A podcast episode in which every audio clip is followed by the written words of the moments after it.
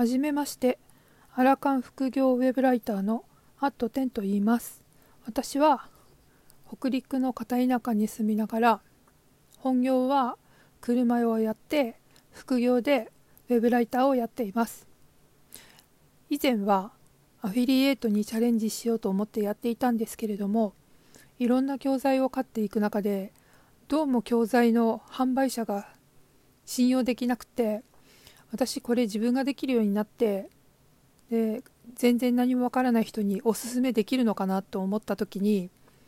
なんかあの販売者の方だけが儲かってるようなシステムだっていうのが分かってしまってもうすっかり嫌になりしばらくアフィリエイトはやめてウェブライターの方にシフトしていたんですね。それでウェブライターってどういうことをするのかっていうと私のやっているのはクラウドソーシングでお仕事を受注してで記事を書いて納品してでクライアントさんがあここ直してほしいっていう修正依頼が来たらそれを修正してまた納品するっていう形で最終的に納品が完了したらあのお金をいただけるっていうそういう仕組みなんですね。でクラウドソーシングでお仕事を取っていく中でやっぱりあの合わないクライアントさんとかもいらっしゃるんですけれども会うクライアントさんはあの本当に会ってすごいお仕事を依頼してくださってたんですけれどもあの Google のアップデートで思うように収益化ができなかったらしく何件かクライアントさんいなくなっちゃったりとかっていうのがあってそういうのを続けていく中であの時間券が取れるようになってきてで今はあのクラウドソーシングを使わず時間券だけでやってる状態なんですね。で本業もちょっと時間が決まらないですし車屋なんで書類とかを夜にやったりとかするものですから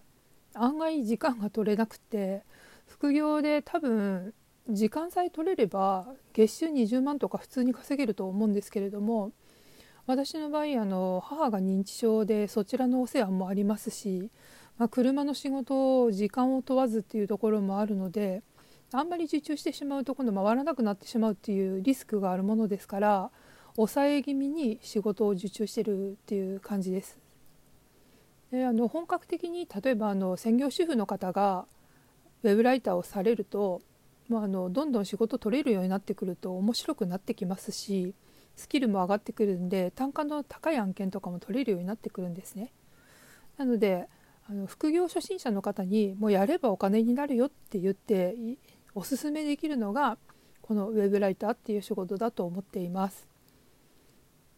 まあ、実際私もウェブライターで稼げますしあのちょっと生活費が足りないなっていう時でも日曜日の日に5記事ぐらいガーッと書いてそれであの納品するっていう形のことをやってたこともありますのでそれでまあ電気代なりガス代なりが払えるお金が稼げたっていうそういう経験もあるのでウェブライターはやればやるだけ稼げる仕事だと思います。ただあの真ん中に入るクラウドソーシングの会社さんに仲介手数料を取られるっていうのがあるんですけれどもそれはあの直に案件を受けてお金を取りっぱぐれるっていうケースも結構聞きますので安心料だと思ってクラウドソーシングを使ってお仕事を受注していくのが、まあ、最初はそのやり方がいいと思います。で慣れてくるともうクライアントさんと直でっていう形でっていうのも Facebook とかでもライターやってますって言ったら記事書いてくださいって来たりとかもするので、まあ、それはちょっと忙しくて受注できなかったんですけどそういうケースもありますから、まあ、ウェブライターやってますとかって書いてるとどっか国家から声かかってきたりとかしますしやって損はないかなと思いますのであの何やっていいか分かんないなって思ってる方は副業ウェブライターからチャレンジされるのがいいなと思います。まあ、今回は簡単な自己紹介とウェブライターやってますっていうことでお話をさせていただきました。また今後ともよろしくお願いします。